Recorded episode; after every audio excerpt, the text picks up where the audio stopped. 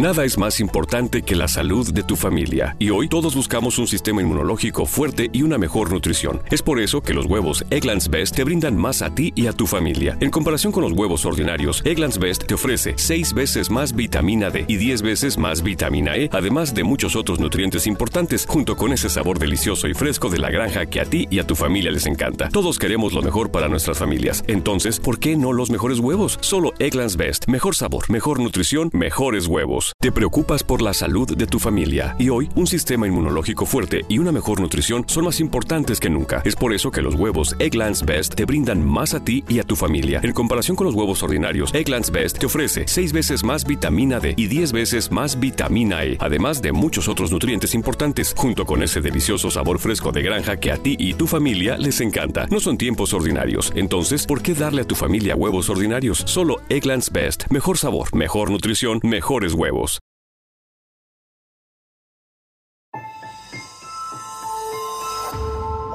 Durante años, se pensó que el Yeti vivía en los Himalayas. ¡Bienvenidos al Himalaya! Hoy, después de una extensiva investigación, sabemos que no es así. El Yeti está en México.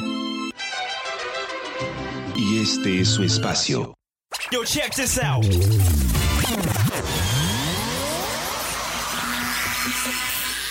Good evening, everybody. We are controlling transmission. Estás escuchando la nueva temporada de La era del Yeti.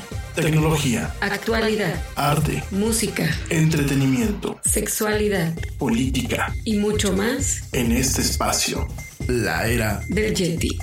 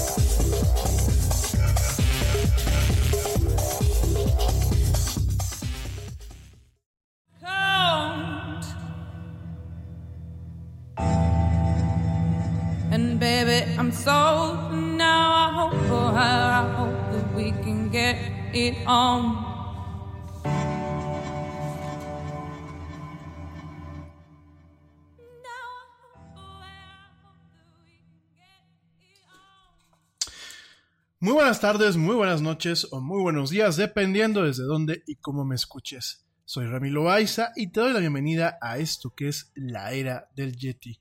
Actualidad, tecnología y mucho más en una hora.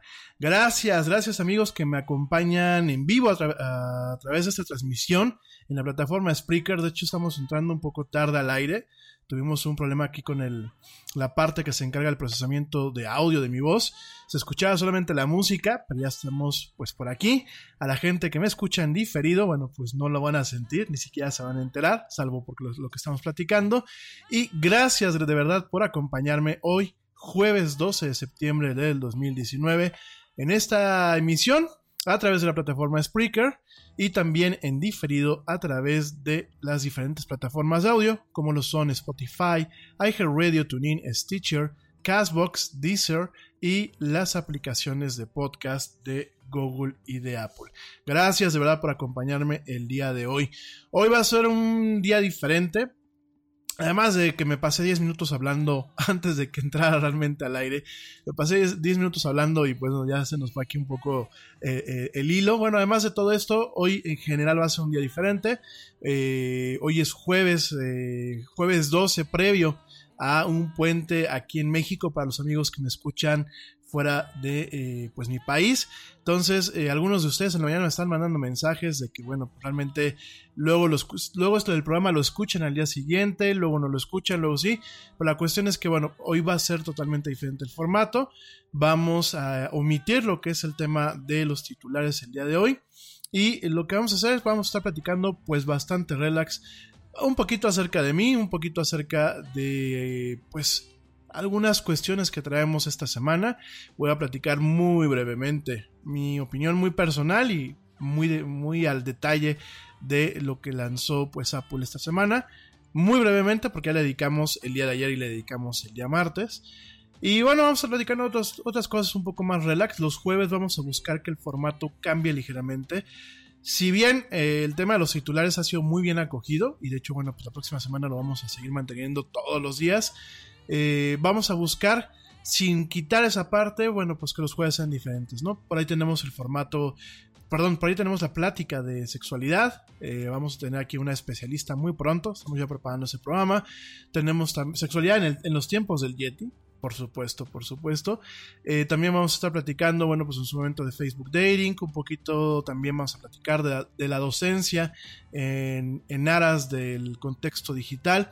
Es muy curioso porque por ahí platicando con algunos especialistas, pues nos hemos dado cuenta que a pesar de que la generación que ahorita está surgiendo, o que ya está realmente pues de alguna forma vigente es una generación que nació pues realmente con el chip es una generación digital, a diferencia de un servidor que nos tocó la transición, pues muchos de ellos definitivamente no están aprovechando al máximo las virtudes que da la tecnología. Vamos a estar platicando eso en su momento en algunos otros programas. Vamos a estar platicando también con un especialista en algún momento acerca de eh, lo que es el tema de los impuestos en la economía digital, sobre todo, bueno, pues en aras de que aquí en México en cualquier momento se apruebe eh, lo que es el impuesto al valor agregado en lo que son los servicios eh, los servicios eh, digitales como lo es Uber como lo es este Spotify como lo es este, Netflix. Entonces vamos a estar platicando de todo eso. Los jueves vamos a buscar que pues este sea el cambio el cambio a todo lo que es la semana sobre todo porque es un día un poco más pues más para relax. Y hoy hoy va a ser así. Hoy vamos a estar pues en modo un poco más relax en este programa. En fin, antes de continuar, quiero, te recuerdo que puedes entrar en contacto conmigo, es más, te invito a, través de mis redes sociales, en Facebook me encuentras como la era del Yeti, en Twitter me encuentras como arroba el Yeti oficial y en Instagram me encuentras como arroba la era del Yeti. También quiero saludar rápidamente a toda la gente que me escucha en México, en Estados Unidos, en España, en Panamá, en Argentina, en Canadá, en Puerto Rico, en Chile, en Costa Rica, en Colombia, en Guatemala, en Italia, en Francia, en Reino Unido, en Holanda, en Suecia, en Suiza, en Noruega, en Israel, en Islandia y en Brasil. Gracias gente por escucharme y por hacer posible este programa. Bueno, ya no puedo mandar a corte, porque de hecho habían mandado a corte antes de que nos íbamos, eh, nos percatamos que realmente no estábamos saliendo al aire con el tema del micrófono. Tenemos aquí un, Es lo que tiene cuando tú grabas en directo o cuando grabas en vivo, que tienes este tipo de problemas técnicos. Eh, algo que a veces lo comento, bueno, eh, para que mi voz sea un poquito más agradable en el radio. lo que uso es una serie de filtros virtuales, sencillamente para eh, atenuar un poquito el ruido, el ruido que a veces tenemos aquí en el estudio, porque no tenemos el estudio totalmente isonorizado, entonces pues tenemos un poquito de ruido y lo que hacemos es utilizar el filtro eh, junto con el equipo que tenemos para poder eliminar lo poco que queda de ruido, ¿no? Eso por un lado. Y por el otro, pues utilizamos un poquito algunos acondicionadores que se utilizan pues prácticamente en cualquier estación de radio son acondicionadores que, bueno, pues hacen que las voces se escuchen medianamente más melodiosas, tampoco se pueden hacer milagros. Y aquí, bueno, utilizamos un acondicionador virtual, en vez de tenerlo en un rack, en un rack de equipo o tenerlo en la consola, lo tenemos directamente aquí en un pedacito de software que lo que hace es procesar mi voz en tiempo real, ¿no? Desafortunadamente, bueno, pues ahorita este pedacito de software que nunca da problemas, nos empezó a dar problemas ahorita y bueno, tuvimos que hacer un reinicio ya cuando llevamos 10 minutos de programa. Pero en fin, mi gente del podcast no se enteró. Los que están escuchándome en vivo, les ofrezco una disculpa. En fin, hoy vamos a estar, pues como te dije, voy a saltarme la parte de los titulares. Realmente hoy jueves no se generaron tantas noticias tan relevantes a nivel internacional en el tema de la tecnología y la actualidad. Sí, traemos por ahí un temita, eh, sobre todo con el eh, YouTube tenemos a este cuate, a, un youtuber muy famoso, quizás no en los países de habla hispana, pero sí en los países anglosajones, que se llama PewDiePie, bueno, ese es su, apodo, y eh, pues por ahí se ha visto en, una, varias controversias, principalmente por sus comentarios antisemitas, por su falta de tacto para ciertas cuestiones, eh, como muchos de los youtubers que hoy en día tienen fama, sobre, todo, sobre todo perdón, en lo que son los países anglosajones. Tenemos estas cuestiones, tenemos a los hermanitos Paul, que bueno, pues ya sabemos uno, Logan Paul, que directamente se burló cuando fue a un a un bosque en Japón, que bueno, pues es donde va la gente a suicidarse. Ya platicaremos de ese bosque en algún momento, me parece que es un fenómeno bastante interesante. El señor tuvo 0%, de respeto por la situación, eh, hizo locuras en Tokio, siendo que los japoneses, pues en lo que es su comportamiento social, en gran escala pues es como muy reservado, busca no afectar a las demás personas. Entonces pues este señor fue a hacer desmadres y ahorita, bueno, pues se viene una controversia eh, acerca de que iba a donar, te lo dije el día de ayer en los titulares, iba a donar, 50 mil dólares a un grupo que es la, la Liga de Antidifamación. Y pues siempre no, digo que siempre no, que porque puede ser un grupo eh, mafioso por parte de los capitales judíos. En fin, ya platicaremos eso la próxima semana. También la próxima semana vamos a platicar de la Sega Genesis Mini, que bueno, se lanzó recientemente al mercado, del evento de octubre de Microsoft, un evento de Surface, en donde el Yeti, al igual que cubrimos el de Apple en vivo, también este evento de Microsoft lo vamos a cubrir en vivo, ¿no? Entonces, realmente todos estos temas relevantes y algunos temas de tecnología, sé, me estoy, estoy consciente que quedé que esta semana íbamos a platicar un poquito de hackers y eso. Hoy te voy a platicar muy leve, más que nada desde eh, pues un poquito un tema anecdótico y ya la próxima semana vamos a retomar el tema de una manera formal para eh, pues vayas entendiendo todo ese tipo de cuestiones y realmente vayas protegiéndote. Uf, en fin, bueno, algunas de las preguntas que usualmente me llegan al área del Yeti. Sobre todo hay gente que en esta quinta temporada me está volviendo a escuchar. También sé que hay gente que a partir de que he estado anunciando un poquito más el programa en mis redes sociales, en mis redes sociales profesionales, también por ahí en algunas redes sociales de eh, pues intercambio, intercambio de podcasts Muchos de ustedes eh, no, pues obviamente por el montón de programas que tenemos, porque no es lo mismo buscar pues entre, entre una colección de podcasts que a lo mejor se generan pues una vez a la semana o una vez cada 15 días o una vez al mes, a un podcast que prácticamente se genera a diario. Realmente nosotros transmitimos de lunes a jueves. Muchos de ustedes que, se han estado, que me han empezado a sintonizar, pues me han preguntado realmente quién es el Yeti. Y hoy te lo voy a platicar. El Yeti, bueno, pues como ya lo hemos, lo, hemos dicho varias veces, es Rami Loaiza. ¿Quién soy yo? Yo soy un comunicólogo. Yo estudié comunicación audiovisual, tengo un título de comunicación audiovisual por parte de la Universidad Europea de Madrid. También tengo una maestría en producción de cine, radio y televisión eh, de, la misma, de la misma universidad. Eh, mucho tiempo, bueno, mi, mi, cuestión siempre fue especializarme en medios, me gusta mucho la comunicación, me gusta incluso la parte teórica y la parte de investigación, aunque no hemos podido pues hacer mucho en este aspecto. Pero realmente lo que desde niño, lo, lo que desde niño me ha gustado siempre es el tema de la tecnología.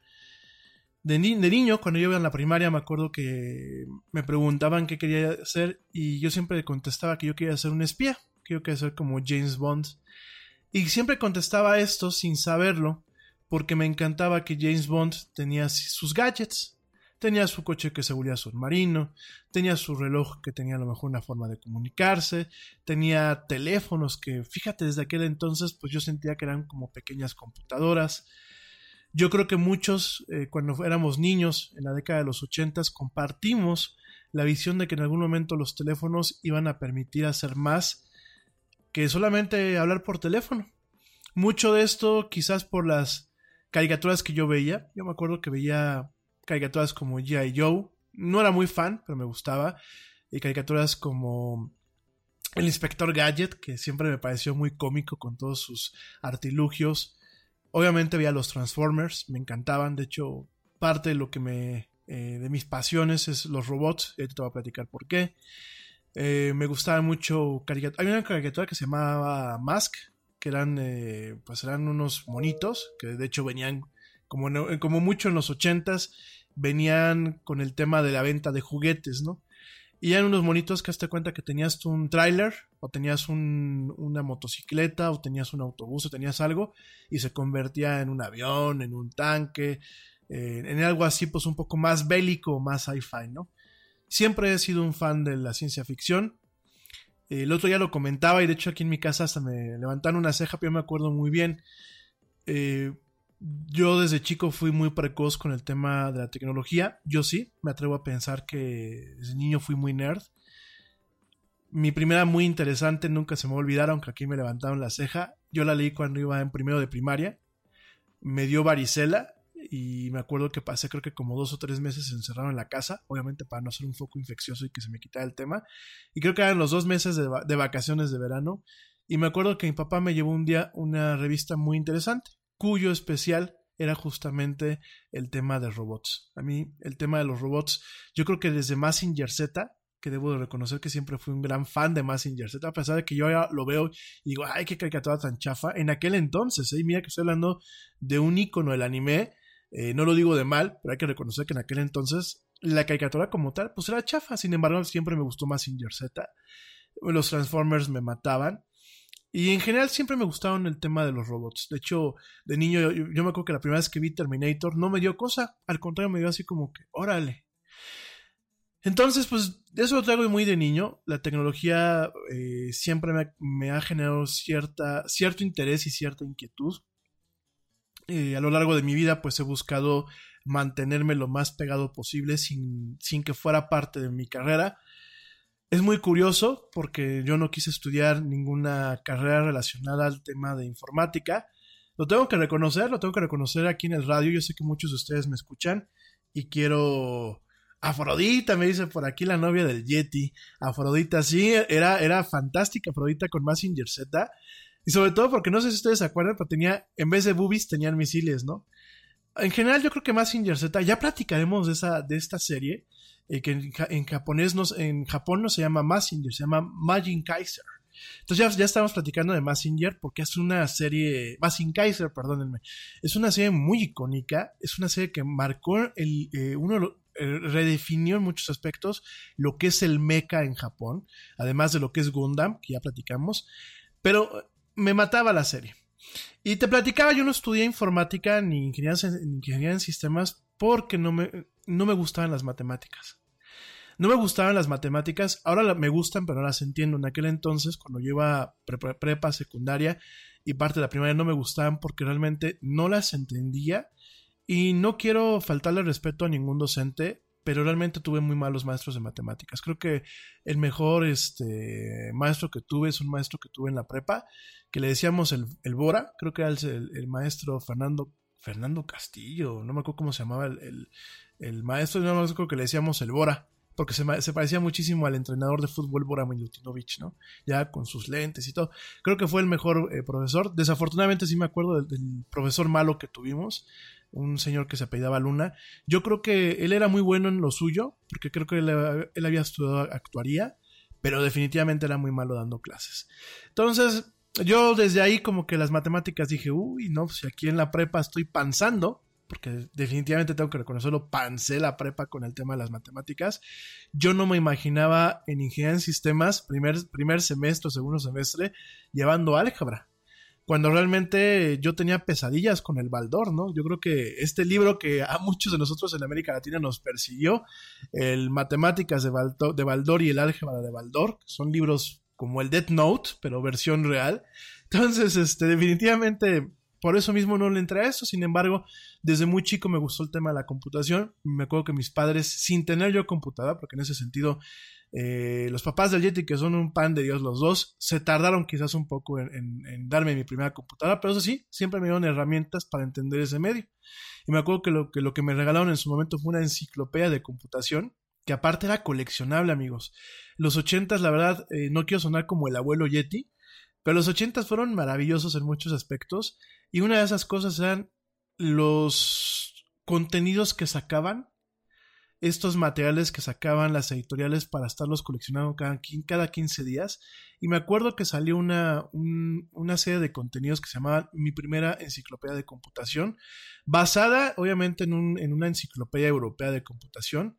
No me recuerdo el editorial, pero de verdad les voy a tomar una foto y se las voy a compartir. Es uno de los grandes tesoros que todavía guardo. Es uno de esos materiales que tú dices, ay, Yeti, ya tirarlo a la basura. No, es algo que quizás el día de mañana mis hijos les pueda servir por lo menos para entender cómo era la computación en, un momento de la vida, ¿no?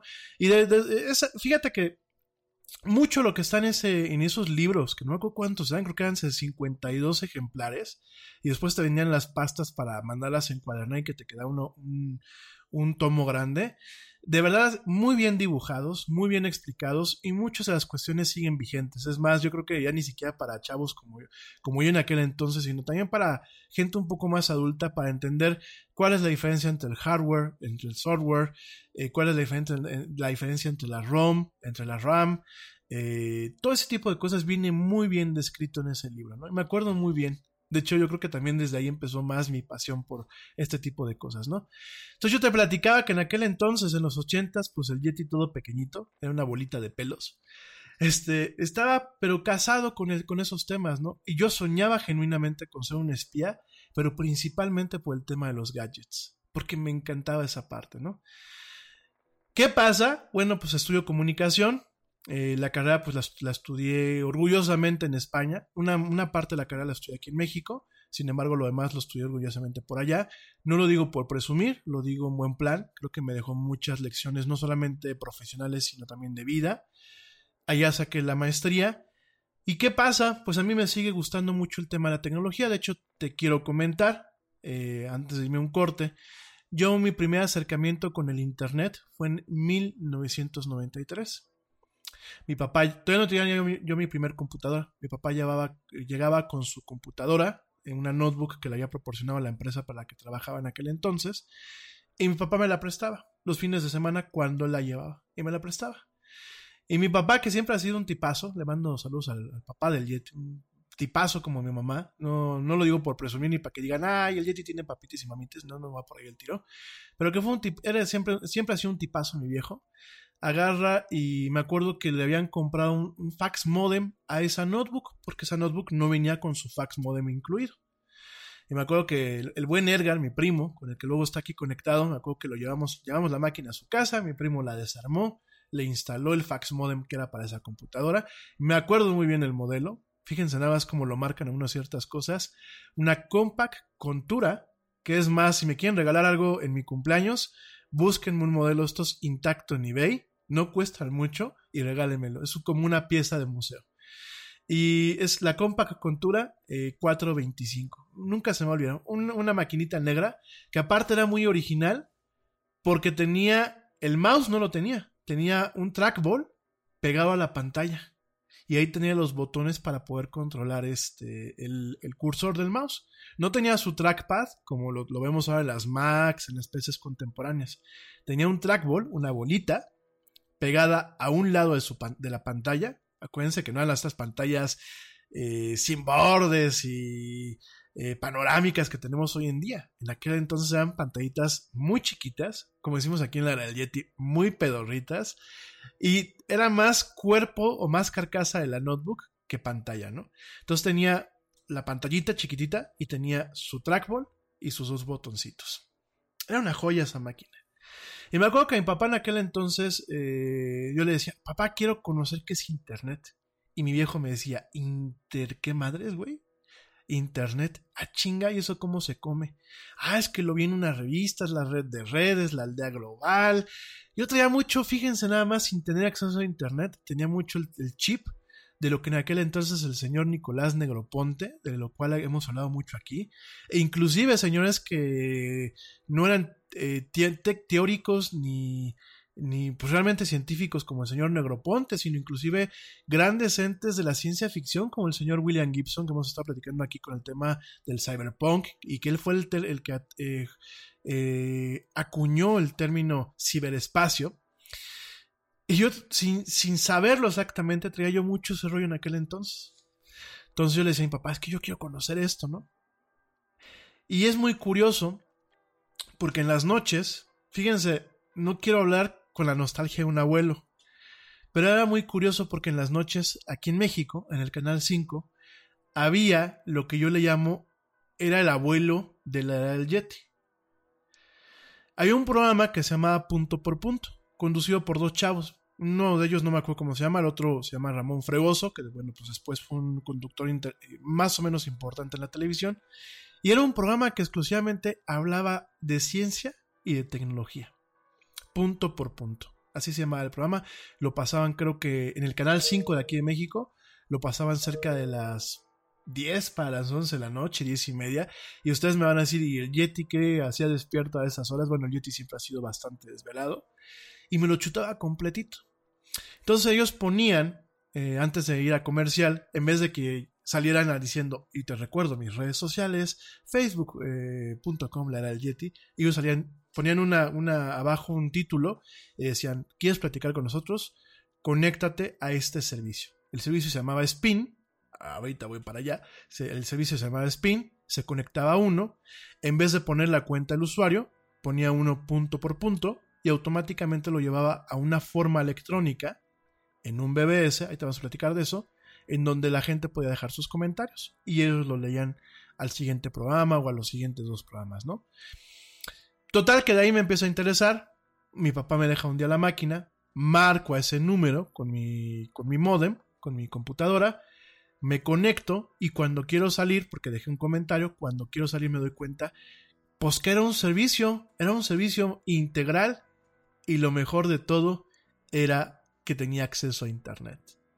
Y así, haciendo una locura en una noche comenzó mi espinita para conectarme a internet ahí en 1993. Hace 26 años. Fíjense nada más. Bueno, regresando, te sigo contando esto y voy a llegar al punto de, bueno, pues, ¿qué me da? ¿Qué me da facilidad para hablarte de todos estos tipos de temas? ¿Y por qué me considero especialista? Y bueno, vamos a seguir platicando otros temas también en el caminito, porque obviamente en este camino me tocó también conocer un poquito lo que era la escena hacker hace algunos años. Pero de, de todo esto y más te voy a platicar regresando de este corte. Te recuerdo mis redes sociales, me encuentras en Facebook como La Era del Yeti, en Twitter como arroba el Yeti oficial y en Instagram como arroba la era del Yeti. No me tardo nada, sigue escuchando las crónicas del abuelo Yeti en esto que es la era del Yeti.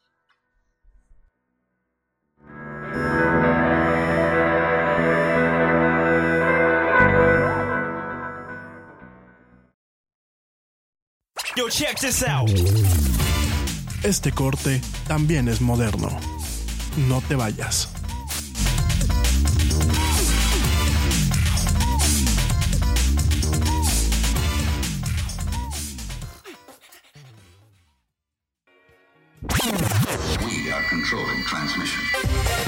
Ya estamos de vuelta en la era del Yeti.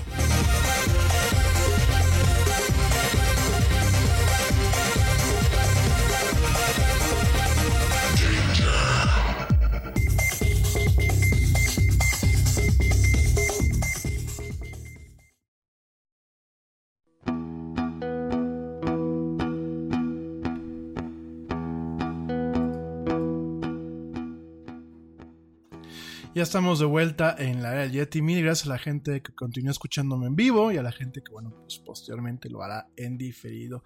Gracias también a, y un saludo a la teacher Lau que me está escuchando. Pues un besote a la hora consentida. también un, besote y un abrazo a los papás del Yeti y a toda la gente que me está escuchando el día de hoy, en este jueves, donde, bueno, pues estamos platicando un poquito acerca pues, de qué es el Yeti o quién es el Yeti, ¿no?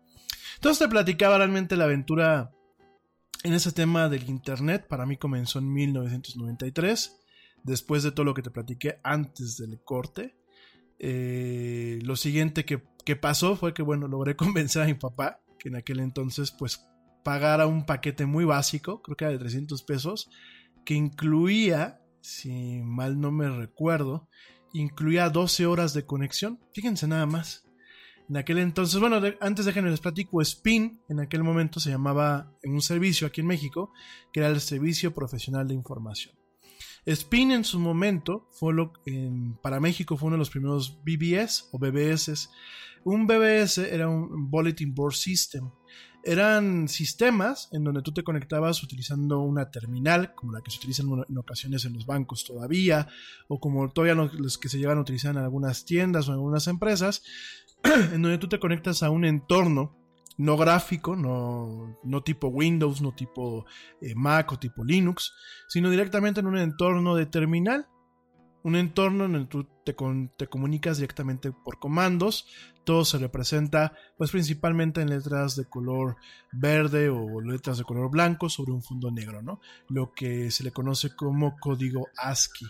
Entonces, pues en aquel entonces tú te conectabas así, te conectabas con un modem. Me acuerdo que mi modem era de 2.4K, que en aquel entonces era, pues si un, un, una, una, tortuga eh, es lenta, el modem que en aquel entonces yo tenía en la máquina de mi papá, pues era más lento que una tortuga, inclusive más lento que un caracol, pero servía. servía para conectarte a ese tipo de servicios de una forma eficiente, vamos a ponerlo, ¿no? Entonces me acuerdo que me conecto a ese servicio, este servicio eh, pertenecía en aquel entonces a una empresa que se llama Tecnología 1.0. Bueno, se llamaba en aquel entonces Tecnología 1.0. El dueño de esta empresa era el señor Javier Matuk, que aquí muchas veces lo hemos nombrado, y que ahora él tiene un portal que justamente se llama como esa empresa, ¿no? Se llama 10.com, ¿no? Entonces, bueno, pues en aquel entonces tú te conectabas eh, subías cosas al sistema de boletines, tenías un simulador de, banda de radio civil, así le llamaban ellos, simulador de CB, de Civil Band. Sin embargo, no era un simulador de radio de banda civil, realmente era un chat, un chat muy básico en aquel entonces. Pero fue para mí pues el primer chat multiusuario. Tú entrabas con tu nombre de usuario y aparecías, ¿no? Y tas.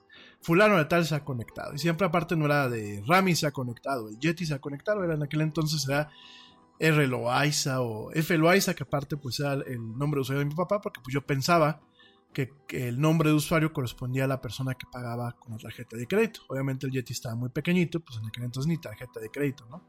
Entonces era muy curioso porque cuando yo me conectaba, mucha gente al principio pensaba que era Flor, y no, pues era, de Fernando, de mi papá, ¿no? La cosa es que, bueno, eh, por fin me logro conectar y al principio, fíjense, además a mí me tocó navegar a los ruco. Al principio tú navegabas utilizando la terminal. Tenías que salirte de lo que era el BBS, entrar a un menú principal y en el menú principal tú seleccionabas entrar a algo que se le llama el shell. El shell es algo que sigue vigente, es algo que eh, está pues de alguna forma inherente a los sistemas con, con Unix o con Linux. El shell pues es un entorno en donde se tiene directamente una línea de comandos. Hay diferentes shells, existe uno que se llama eh, Bash, que es el que yo hasta la fecha utilizo en la Mac. Eh, otro que se llama Sh, así. Eh, Sesh, o sea, hay de todos. Hay diferentes sabores y todos son cascarones. Eso es lo que significa. Un shell es un cascarón. Prácticamente todos hacen lo mismo, aunque cada uno tiene diferentes características para poder escribir los comandos, para poder utilizarlos y para poder trabajar en esos entornos, ¿no? Entonces tú ya te conectabas a este shell te abría una, sesión virtual de, Unix. Eh, yo me acuerdo que Spin en mi memoria estaba con una versión de Unix que se llama BS, BS de Unix. Y ya que entrabas y que ya estabas en esa parte, entonces decías, pues ahora sí, pues voy a navegar en Internet. Todo esto, ¿cómo lo aprendí? Pues porque tenían ciertos documentos en la parte del BBS que te decían cómo, cómo hacerlo. Y lo que no sabía, pues lo preguntaba o sencillamente buscaba la forma experimentando de hacerlo. Claro, el experimentar en ocasiones te lleva muchos problemas porque pues echas a perder varias cosas, ¿no? Pero bueno, muchas veces es la única forma en la que se aprende. Entonces ya que entrabas en el shell, ponías, para poder navegar, utilizabas un navegador que se llamaba Lynx, Lynx, curioso, ¿no? Porque al final, al final, al paso del tiempo, yo iba a estar en una universidad aquí en México, que la mascota es un lince, ¿no? Pero bueno, cosas de esta vida. Y entonces, el, el software se llama Links. Entonces tú le dabas links y directamente entrabas al navegador. Y si tú piensas que el navegador era tipo Chrome o tipo Safari o tipo, tipo Edge o tipo Internet Explorer, ah, ah, era un navegador que lo único que bajaba era texto. Cuando tú querías bajar una imagen, lo que tenías que hacer era eh, con, los, con las teclas, porque aquí sin nada del mouse, aquí con las teclas, le seleccionabas la parte donde te decía aquí hay una imagen, y por lo general era eh, el Yeti encuerado.jpg, ¿no? Entonces ya le dabas ahí este, con las flechitas le dabas enter y te decía, ¿quieres bajar la imagen? Ya, la bajabas y la bajabas a tu cachito de disco duro en el sistema de ellos. Y ya que estaba ahí, tenías que iniciar una transferencia especial utilizando diferentes protocolos de comunicación. Digo, estoy hablando de, de la prehistoria prácticamente. A ninguno de nosotros que ya estamos aquí en el tema vigente nos tocó eso. Bueno, a muchos de ustedes no les tocó eso, a mí sí tenías tú que escoger un protocolo para poder descargar eh, lo que era los datos. Entonces tenías diferentes protocolos. Curiosamente se llamaban Xmodem, Zmodem, y modem, A modem. El más, el más popular era el que se llamaba Zmodem. Entonces tú ya decías, pues lo voy a descargar así, y ya agarraba tu pantallita y te empezaba a hacer una descarga directamente a tu máquina. Que bueno, obviamente tardaba toda la vida prácticamente, ¿no? Aparte, déjame te platico que en aquel entonces, pues yo no me conectaba a través de Windows. La máquina tenía Windows, pero no me conectaba a través de Windows porque yo sentía que era muy inestable Windows 3.1 para las comunicaciones por modem, porque había que, había que configurar una serie de cosas y había que bajarse un programa que se llamaba Extern y bueno, había que casi casi que craquearlo, una serie de cosas, ¿no? Para no meterme tanto en lío, yo me comunicaba cuando tú te suscribías a Spin, te mandaban a, los, a las pocas semanas, te mandaban... Eh, la primera vez que me comuniqué a Spin fue con un software que traía la, la, la máquina. No me acuerdo quién se lo había cargado, se lo habían cargado en la oficina de mi papá. Pero era un software en Windows muy rudimentario que cada rato daba problemas. Y en aquel entonces, cuando algo en Windows fallaba, un programa fallaba, se iba todo Windows a la fregada, ¿no? Entonces tenías que reiniciar. Entonces, me acuerdo que te mandaban eh, los de Spin, te mandaban una caja donde venía un manual, un manual de usuario, una carta y te mandaban un disco. Un floppy, eh, un floppy de 3 un medio, nada más para que se den la idea. Sí, ya, ya sé que los más millennials me van a decir, ¿un floppy? ¿Y eso qué es? ¿Es como un flipper? ¿Es como un delfín? No, señor, es un floppy, era un disquete. Entonces te lo mandaban, instalabas un programa en MS2 y de ahí lo corrías. Y era una terminal bastante adecuada. Entonces yo me acuerdo que pues desde ahí me conectaba, me tenía que salir de Windows, que bueno, Windows nada más lo, utilizaba para trabajar, para hacer presentaciones en PowerPoint y documentos en Word, nada más. Y me acuerdo que ya después me conectaba a través de ese, software que se llamaba PC Ceiling, una, cosa así se llamaba. Creo que lo habían hecho estos mismos de tecnología 1.0, ¿no? Entonces ya te conectabas y ya. Y ya que bajabas la imagen, la bajabas a tu disco, te tenías que desconectar Ah, pero surprise, no es como ahora, gente. La verdad es que ahora todo lo tenemos muy fácil. Desde que tomamos la foto y todo, y un JPG se puede ver prácticamente en un tostador. Es más, por ahí hay, unos baños en Japón que tienen su pantalla y hasta puedes tener un JPG en, en la pantalla de la tablet del excusado. Entonces ya vivimos en un entorno en donde ya no tienes esos problemas. En aquel entonces, lo que eran los GIFs, lo que eran los JPGs, no se podían ver fácilmente. Porque Windows, Windows 3.1, no tenía las facilidades para poder abrir ese tipo de archivos. Entonces tenías que conectarte y buscar en la librería de software del BBS, porque el BBS tenía una librería de software. Software que en ocasiones subían los usuarios o software que ahí estaba. Mucho era shareware que le llamaban. El shareware era, te comparto un cachito del software, te gusta, pagas por él. De hecho, grandes juegos como Doom, como este, Unreal, como varios juegos de, aquella época, muchos de esos juegos. Nada es más importante que la salud de tu familia. Y hoy todos buscamos un sistema inmunológico fuerte y una mejor nutrición. Es por eso que los huevos Egglands Best te brindan más a ti y a tu familia. En comparación con los huevos ordinarios, Egglands Best te ofrece 6 veces más vitamina D y 10 veces más vitamina E, además de muchos otros nutrientes importantes, junto con ese sabor delicioso y fresco de la granja que a ti y a tu familia les encanta. Todos queremos lo mejor para nuestras familias. Entonces, ¿por qué no los mejores huevos? Solo Egglands Best. Mejor sabor, mejor nutrición, mejores huevos. Te preocupas por la salud de tu familia y hoy un sistema inmunológico fuerte y una mejor nutrición son más importantes que nunca. Es por eso que los huevos Egglands Best te brindan más a ti y a tu familia. En comparación con los huevos ordinarios, Egglands Best te ofrece 6 veces más vitamina D y 10 veces más vitamina E, además de muchos otros nutrientes importantes, junto con ese delicioso sabor fresco de granja que a ti y tu familia les encanta. No son tiempos ordinarios, entonces, ¿por qué darle a tu familia huevos ordinarios? Solo Egglands Best. Mejor sabor, mejor nutrición, mejores huevos. Comenzaban como shareware.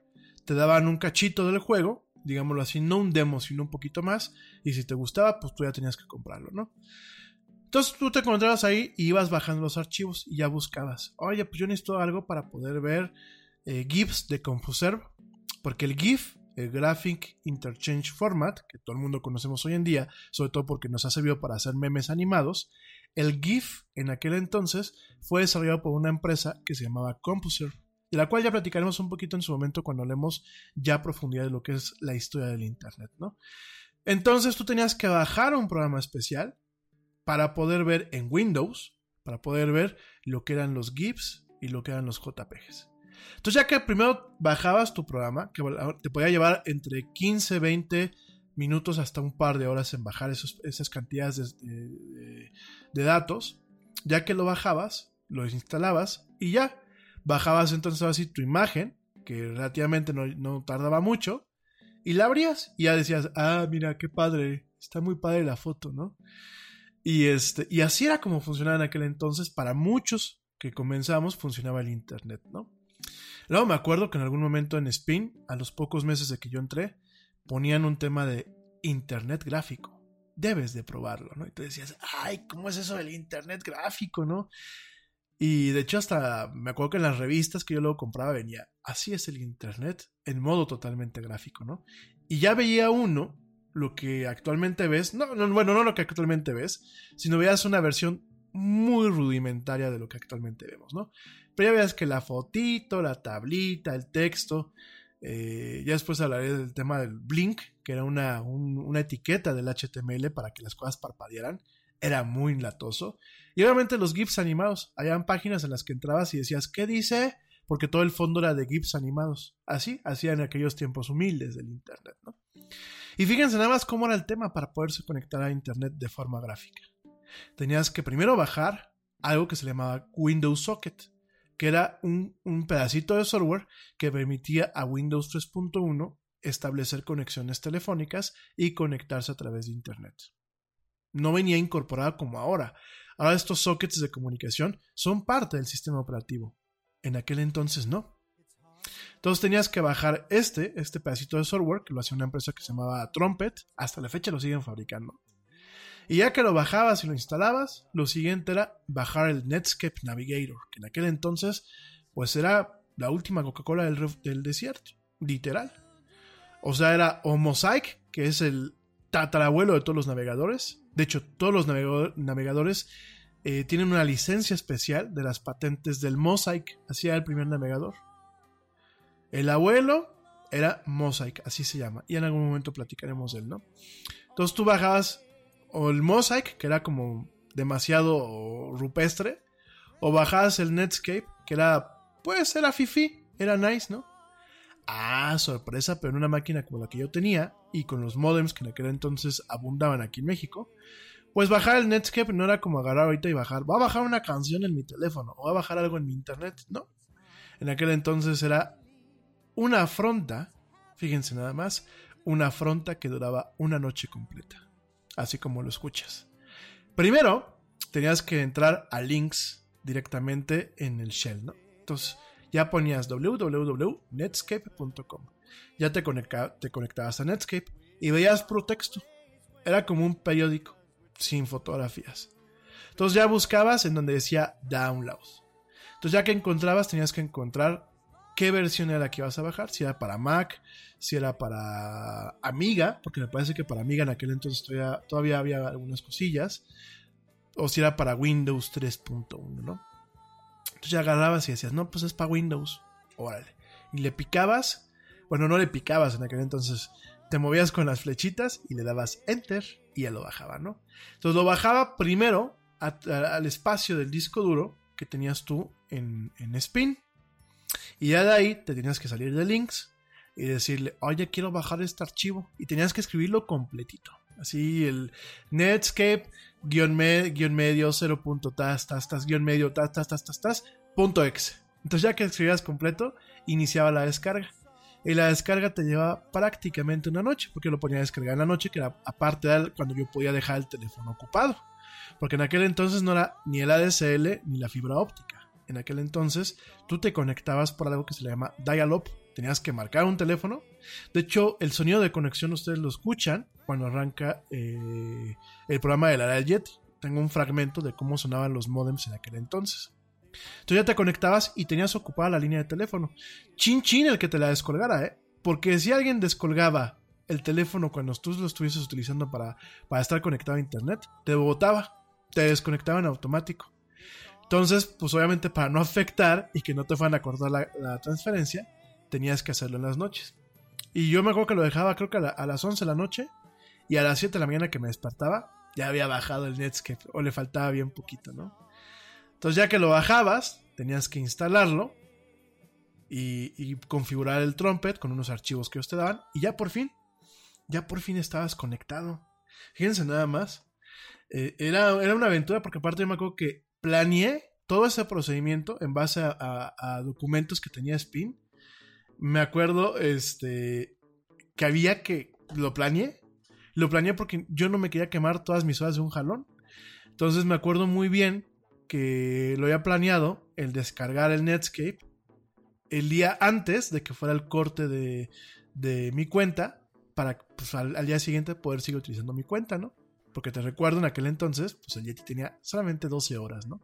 Dice por aquí mi amigo George, ¿y qué tal cuando te descolgaban? No, era una tragedia. Era una tragedia cuando te descolgaban. Porque te lo cortaban a la mitad de la transferencia y otra vez regrésate, ¿no? Entonces ya que lo descargabas, lo instalabas y ya podías ver, wow, internet en modo gráfico. Me acuerdo que lo primero que hice antes de siquiera tener el internet en modo gráfico, me acuerdo que lo primero que hice fue sacar mi cuenta de correo electrónico. Tuve una cuenta que hasta la fecha la sigo teniendo, por eso no me despego, que es rami.yahoo.com. Si alguien me quiere mandar algún correo, bienvenido. Es una cuenta que tiene conmigo, pues fíjense nada más, 26 años.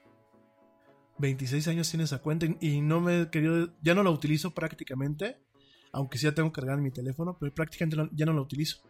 La tengo porque es con lo que yo arranqué internet y porque aparte es una cuenta que en los países árabes se pelean por ella. Ya les platicaré en unos minutos más acerca de eso. Pero bueno, así fue como yo empecé en este tema del internet en 1993. Ya en algún momento más les contaré todo el rollo a profundidad. Pero de ahí me empezó a gustar más el tema de la tecnología, me empezó a gustar más el tema de las comunicaciones, me gustó más el tema del internet. Por ahí el 94 empecé a hacer mis pininos con el, diseño de páginas web en HTML. ¿Por qué? Porque yo, yo me acuerdo que me había dado de alta en, en un sitio que se llamaba Cybertown. Antes de irme a corte, aguántenme tantito el corte. Antes de irme a corte, déjenme les platico que en aquel entonces, eh, aquí en México teníamos diferentes servicios de televisión de paga. Habían dos principales, era el Cablevisión y uno que se llamaba Multivisión. El Multivisión era con una antenita y el Cablevisión era con un este con cable obviamente, ¿no? Y Multivisión era con un aparatito que curiosamente todo el mundo le decía el Tocom porque así hacía la marca, ¿no? Era un, un, aparatito que era un decodificador. Entonces me acuerdo que había un en un canal que no me recuerdo el canal, había una barra los fines de semana en la noche que se llamaba eh, ay, no me acuerdo, Cyberlink, o no me acuerdo cómo se llamaba la, la barra. Pero en esta barra programática, que la pasaban sábados en la, noche y en la madrugada, pasaban un programa que se llamaba Cybernet, que hablaba de videojuegos y de tecnología. Pasaban eh, una caricatura que fue una de las primeras caricaturas, fue pionera en lo que es la animación eh, por computadora que se llamaba Reboot, que de hecho todo pasaba dentro de lo que eran las computadoras. Y pasaron una caricatura que se llamaba Transformers Beast Wars, que también era de la misma casa productora y fue una de las caricaturas pioneras en el tema de la animación en 3D. Ahora las podemos voltear a ver y nos reímos, porque de hecho lo que en aquel entonces llevaba muchos ciclos y granjas y equipos especiales de rendereo, ese tipo de animación hoy tranquilamente lo hace hasta un iPhone. Sin embargo, en aquel entonces, estoy hablando del 93, 94, era pues wow, ¿no? Y en aquel y me acuerdo mucho que en Cybernet pasaban mucho tema de videojuegos, casi casi creo que pasaban el programa a lo mejor desfasado por, por, un mes, porque el programa es de origen británico, y lo pasaban a lo mejor desfasado por un mes, pero realmente estaba vigente. Y me acuerdo que ahí conocí una página que se llamaba Cybertown.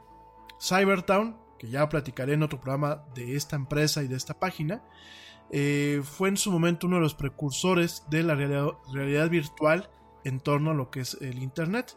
Pero en aquel entonces era para que tú te llevas de alta, te dabas de alta y tenías tu tu departamento en alguna colonia futurista de Cybertown y ya ahí tenías un link que te llevaba a tu página web. Y yo me acuerdo que mi primera página web, primero la tuve en lo que era el espacio que me daba Spin para tener mi página web, pero posteriormente la tuve en un lugar que ya platicaré con ustedes cuando hablemos de la historia del Internet, en un lugar que durante mucho tiempo fue muy emblemático, un lugar que se llamaba GeoCities, en donde en GeoCities tú tenías pues la capacidad como un usuario de subir página web de lo que tú quisieras. Si eras fan del Yeti, podías hacer la página oficial de los fans del Yeti. Si eras fans de los Transformers, pues lo podías subir ahí y directamente tienes una dirección que era geocities.com diagonal y la dirección del usuario. Pero bueno, ahorita te voy a platicar, déjame irme un corte y regresando te platico un poquito más de eso y bueno, de ahí pues cómo el Yeti se fue pues especializando a la par de lo que iba estudiando cómo se fue especializando en el tema de la tecnología.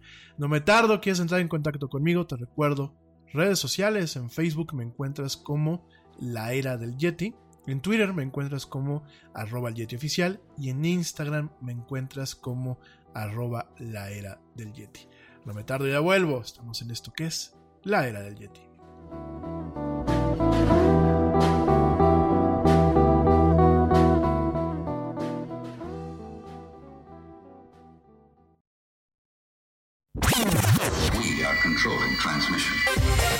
Ya estamos de vuelta en la era del Yeti.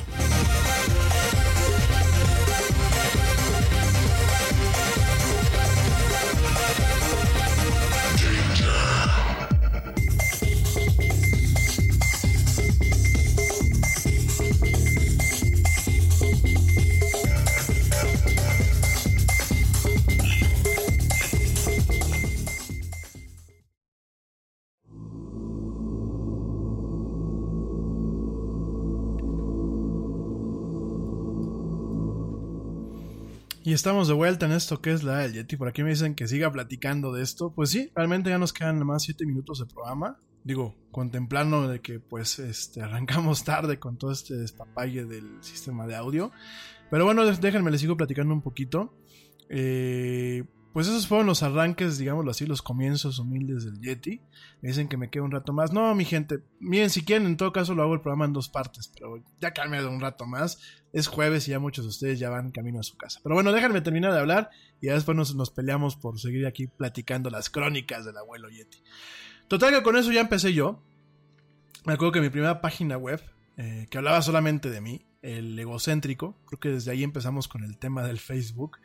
Eh, la hice en el 94, todavía sin tener una máquina propia. Y, este, y de ahí partimos. De ahí me empezó a gustar mucho el tema de la programación, me empezó a gustar mucho el tema de entender cómo funcionaban las cosas. En el 95, a finales del 95, mis papás me regalan mi primera computadora, una Compaq Presario 7222, que en aquel entonces solamente tenía un giga en el disco duro y escúchenlo ustedes muy bien, 8 megas en memoria RAM. Y era una máquina que en aquel entonces era una maquinón con un procesador Pentium a 100. Digo, estoy hablando de una reliquia.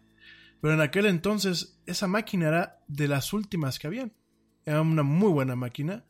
De hecho me aguantó pues prácticamente cinco años, me llevó hasta el final de lo que fue el, ese, e, e, ese siglo y, y obviamente esa década.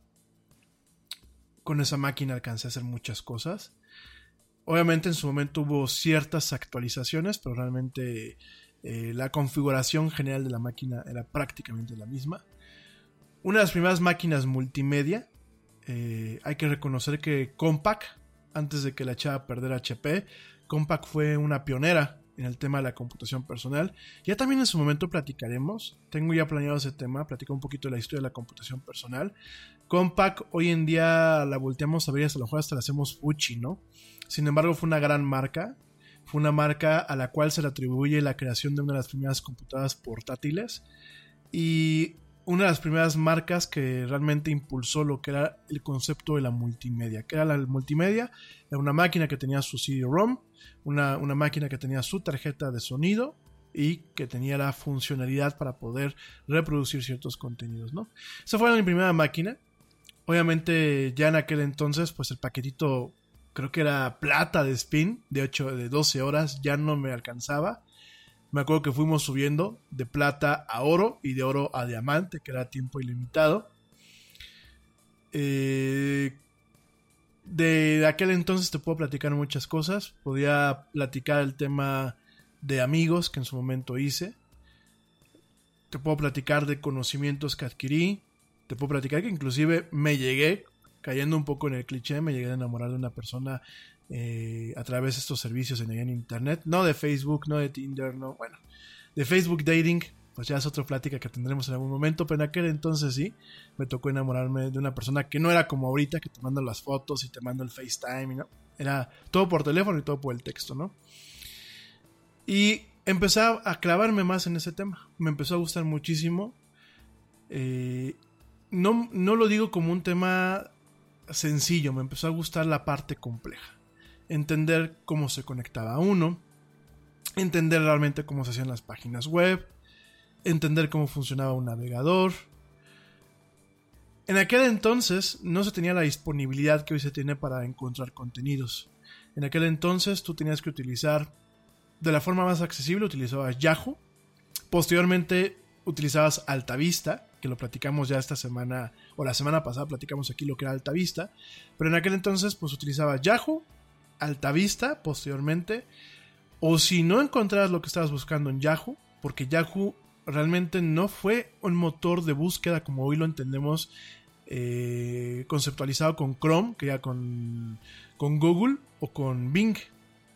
Yahoo siempre fue un directorio con una capacidad de búsqueda, pero no era un buscador como tal para buscar ciertos contenidos, sobre todo académicos, cuando yo empezaba a lucirme en la prepa con mis tareas, porque a pesar de que fui un mal alumno en la prepa, eh, tengo que decirlo que fui mal alumno porque había materias que no me gustaban y no me gustaban.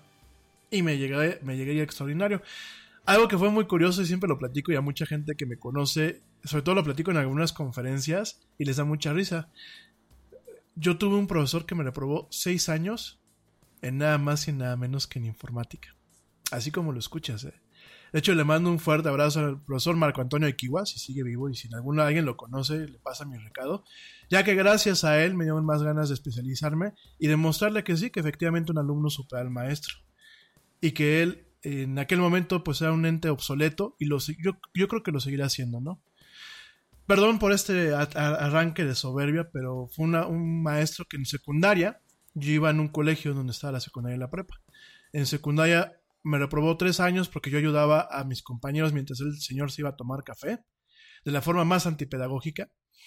Este, mientras nosotros estábamos haciendo prácticas en el laboratorio, que aparte era un, laboratorio arcaico, porque mientras ya las máquinas ya tenían Windows y tenían sus discos de 3 un medio, estas máquinas no tenían ni discos duros, eran máquinas que tenían su floppy disk grandote, y pues el señor nos enseñaba cosas que eran arcaicas, ¿no? Después me enteré que el señor estaba ahí porque el dueño de la escuela le tenía lástima, ¿no? Porque pues había sido compañerito de, de sus hijos del barrio y como pues el señor hizo una mala jugada con su vida, pues lo tenía ahí por lástima, ¿no? Desafortunadamente los buenos sentimientos de una persona hacia otra en ocasiones pueden ser pues negativos para aquellos que estamos muchas veces debajo de o que estamos influenciados por esa persona, ¿no? El señor dueño de la universidad en la que, eh, del perdón, del colegio donde yo, yo estudiaba, que de hecho se apellidaba Valverde, en paz descanse, te preocupas por la salud de tu familia y hoy un sistema inmunológico fuerte y una mejor nutrición son más importantes que nunca. Es por eso que los huevos Egglands Best te brindan más a ti y a tu familia. En comparación con los huevos ordinarios, Egglands Best te ofrece 6 veces más vitamina D y 10 veces más vitamina E, además de muchos otros nutrientes importantes, junto con ese delicioso sabor fresco de granja que a ti y tu familia les encanta. No son tiempos ordinarios, entonces, ¿por qué darle a tu familia huevos ordinarios? Solo Egglands Best. Mejor sabor, mejor nutrición, mejores huevos. Lo quería mucho a este muchacho. Había crecido con sus hijos. Y le había dado chance de dar clases sin tener ni siquiera el título de ingeniero en sistemas, ¿no? Desafortunadamente para los alumnos, que nos, nos, nos tocó fumárnoslo seis años, tres de secundaria y tres de prepa, pues fue una, una persona demasiado negativa, ¿no? Entonces, eh, el señor me reprobó tres años de secundaria porque yo le echaba la mano a mis compañeros y él decía que yo no era el maestro, que el maestro era el único que podía ayudar a los alumnos. Y tres años de prepa porque directamente él reconocía que le caía mal y que me iba a reprobar, ¿no? Un ejemplo de la docencia y de la pedagogía aquí en México, ¿no? Mientras tenemos a, a, grandes profesores, como una maestra que yo adoro y quiero, y, y, que cada día que me platica cómo trata a sus alumnos, a mí me brillan los ojos porque me hubiese gustado tenerla en la universidad o en la prepa o en la secundaria, no porque la quiera ahí en el plano emocional, sino también como un plano personal. Yo digo, carajo, porque no tuve más maestros como ella. Y tenemos este otro, eh, este otro extremo, ¿no? Un profesor que reprobaba porque te caía mal, le caía, te caía mal el alumno porque el alumno sabía más que tú. Entonces, bueno, pues de alguna forma todo esto eh, ayudó a que yo me, me volviera un poco más terco y a entender muy bien cómo funcionaban las cosas, ¿no? A entender lo que es un lenguaje de programación, que ya traía yo como que un, un poquito el background, porque en esta enciclopedia de computación venía lo que era Logo, venía lo que era Pascal, venía lo que era Basic. Me acuerdo que en la primaria me habían enseñado a usar Basic y un poquito de Logo. Y, de ahí traía yo todo este tipo de conocimientos que aunque no los podía practicar directamente porque en su momento no tenía computadora, se me quedaban para mucho tiempo, ¿no? Cuando ya tengo yo mi primera computadora, que iba en la prepa y que todavía tenía que aguantar a este señor, pues me vuelvo un poquito más, eh, más intenso con aprender, pues, cómo funcionaban todo ese tipo de cosas, ¿no? En su momento y por un tema de hobby, pues aprendí, aprendí HTML, aprendí JavaScript, aprendí eh, Visual Basic de una forma muy básica. Todo esto, pues no, nadie me pagaba, nadie eh, nadie me decía nada, o sea, no era un tema de aprender yo porque pensaba que me fuera a dejar dinero. Yo lo aprendía por, por la necesidad que yo tenía de entender ese tipo de cosas, ¿no?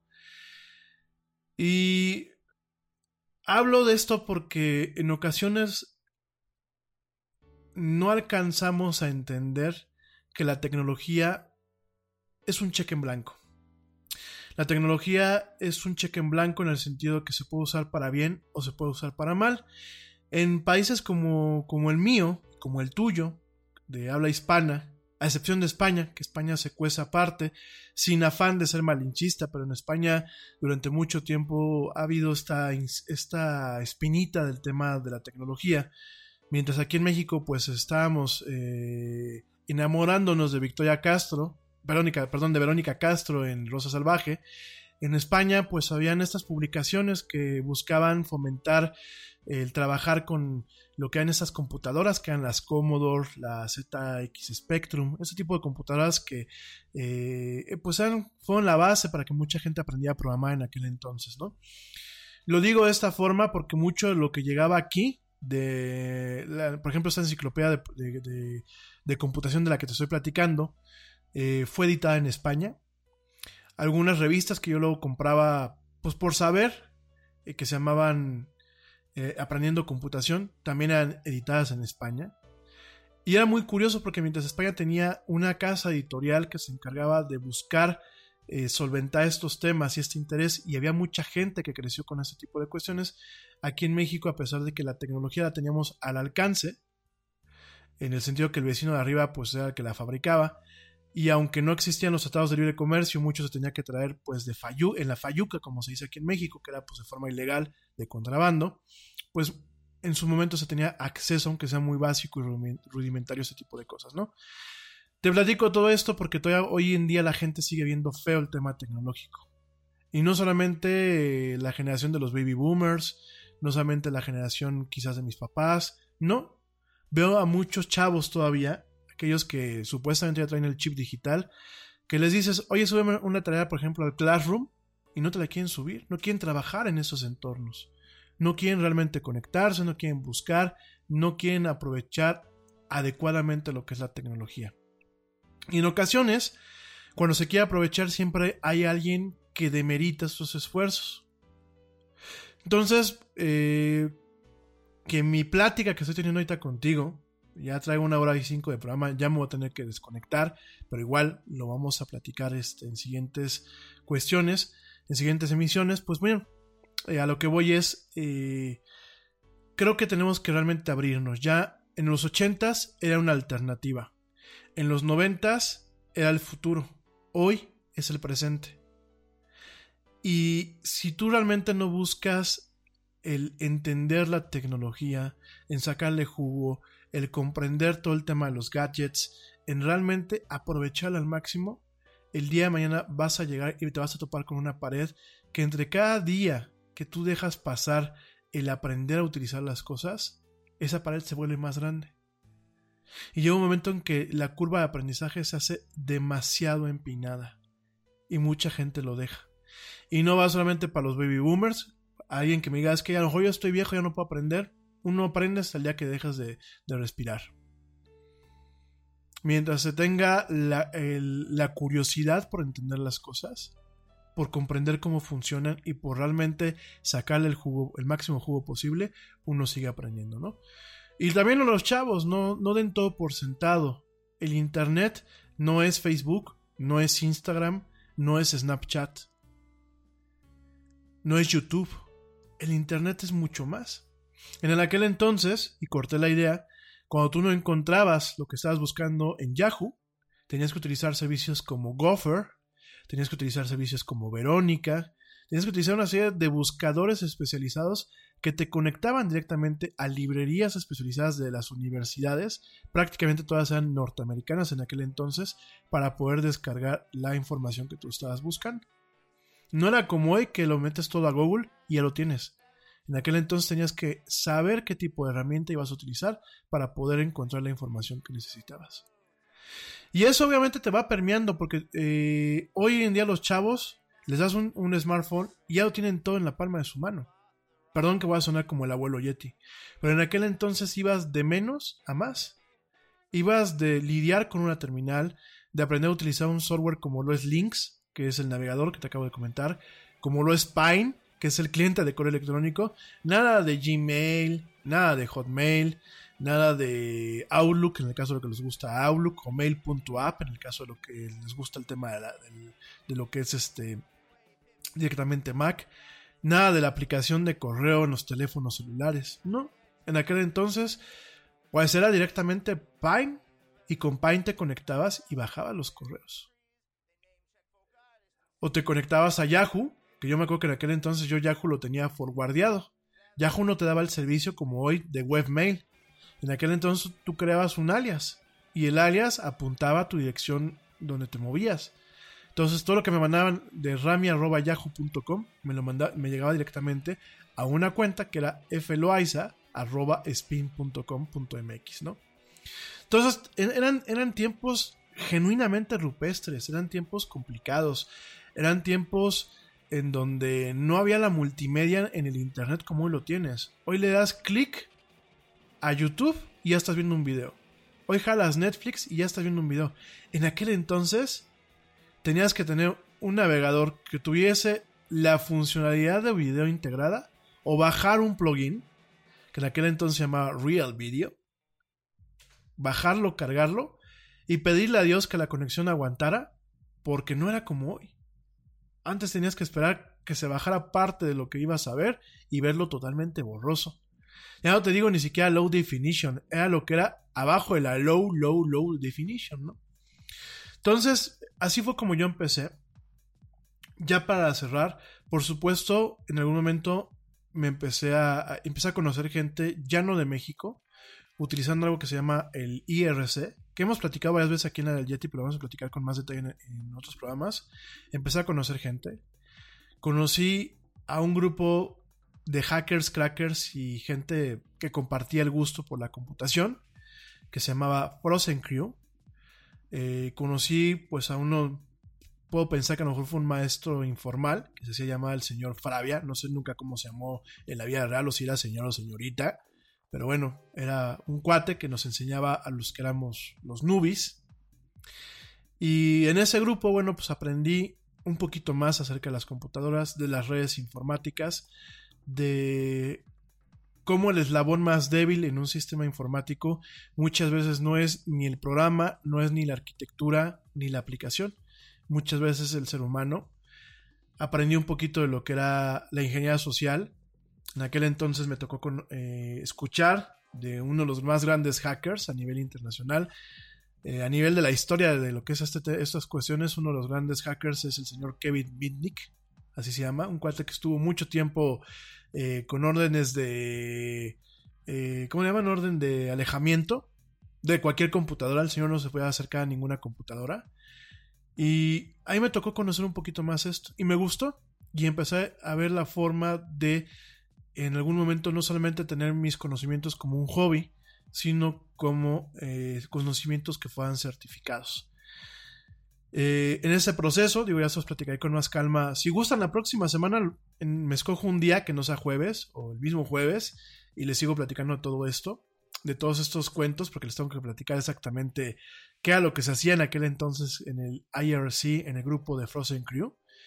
Y era muy curioso porque llegó un momento en que ellos mismos, siendo hijos de la buena vida, porque eran, eran gente traviesa. De hecho, el líder, el líder de Frozen Crew, lo he platicado en algún momento aquí en el Yeti, el líder de Frozen Crew era un genio. Era un genio porque aparte el señor era sordomudo y vivía en Sudáfrica. Y para poder conectarse a Internet, tenía que llevarse su computadora, fíjense nada más, afuera de una tienda de conveniencia y conectarse a través de un teléfono público utilizan- utilizando algo que en aquel entonces se llamaba como freaking, que el freaking era el hackeo del sistema telefónico que en aquel entonces existía.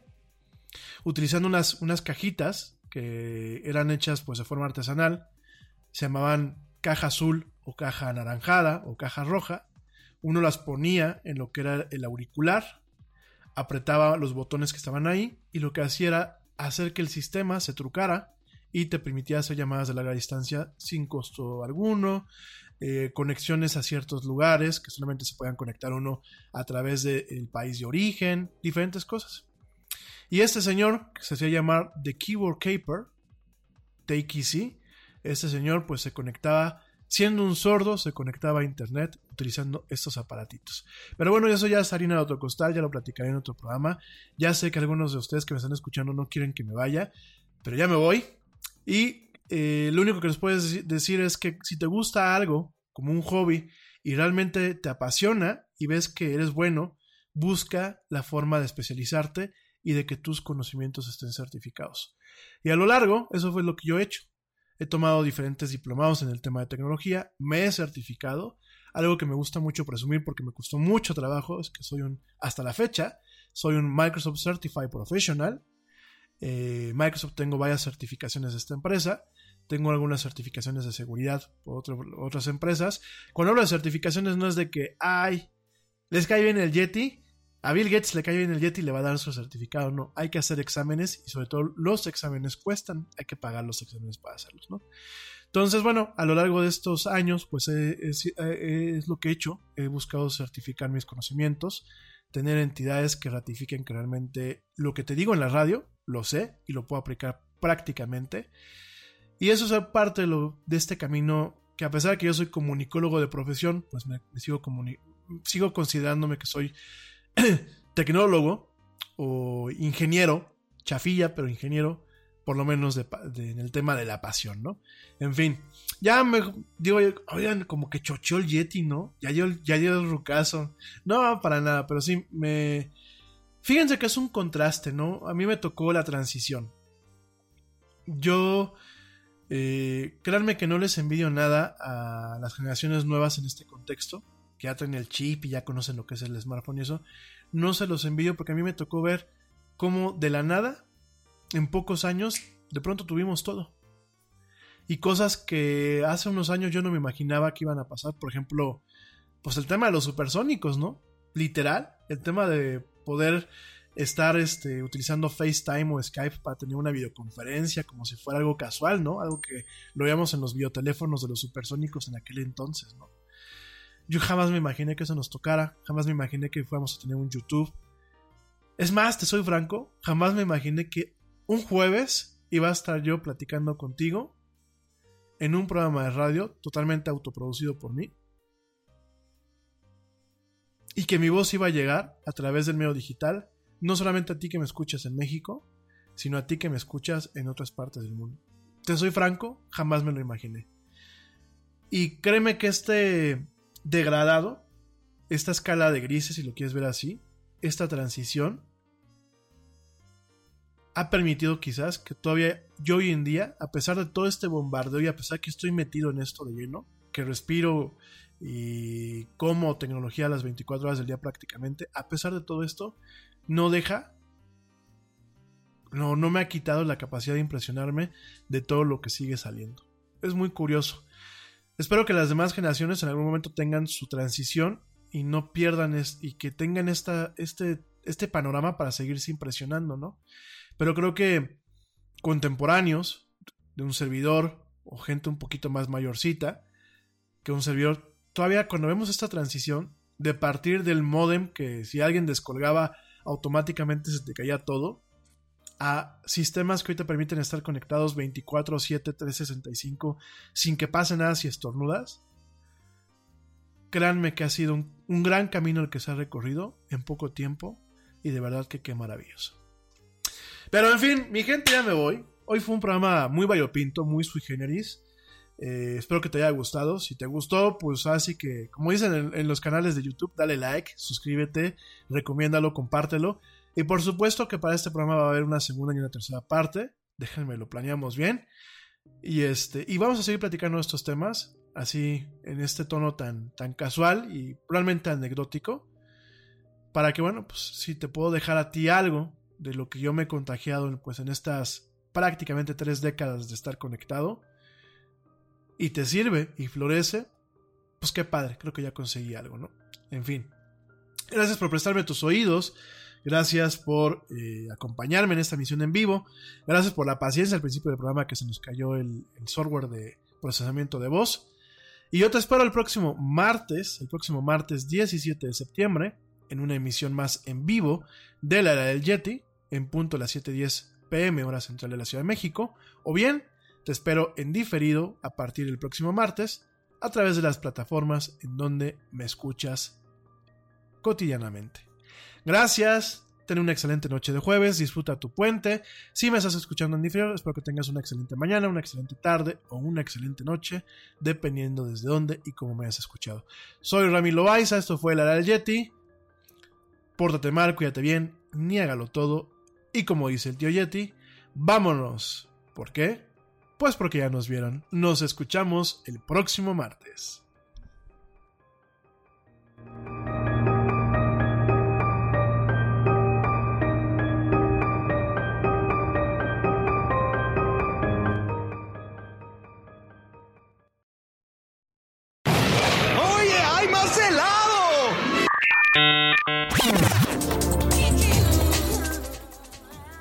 Que la actualidad no te deje helado.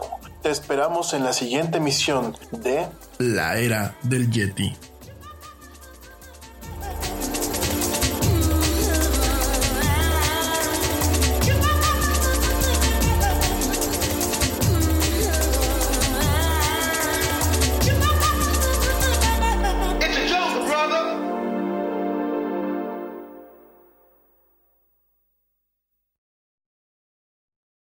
Te preocupas por la salud de tu familia y hoy un sistema inmunológico fuerte y una mejor nutrición son más importantes que nunca. Es por eso que los huevos Egglands Best te brindan más a ti y a tu familia. En comparación con los huevos ordinarios, Egglands Best te ofrece 6 veces más vitamina D y 10 veces más vitamina E, además de muchos otros nutrientes importantes, junto con ese delicioso sabor fresco de granja que a ti y tu familia les encanta. No son tiempos ordinarios, entonces, ¿por qué darle a tu familia huevos ordinarios? Solo Egglands Best. Mejor sabor, mejor nutrición, mejores huevos. Te preocupas por la salud de tu familia y hoy un sistema inmunológico fuerte y una mejor nutrición son más importantes que nunca. Es por eso que los huevos Egglands Best te brindan más a ti y a tu familia. En comparación con los huevos ordinarios, Egglands Best te ofrece 6 veces más vitamina D y 10 veces más vitamina E, además de muchos otros nutrientes importantes, junto con ese delicioso sabor fresco de granja que a ti y tu familia les encanta. No son tiempos ordinarios, entonces, ¿por qué darle a tu familia huevos ordinarios? Solo Egglands Best. Mejor sabor, mejor nutrición, mejores huevos. вопрос,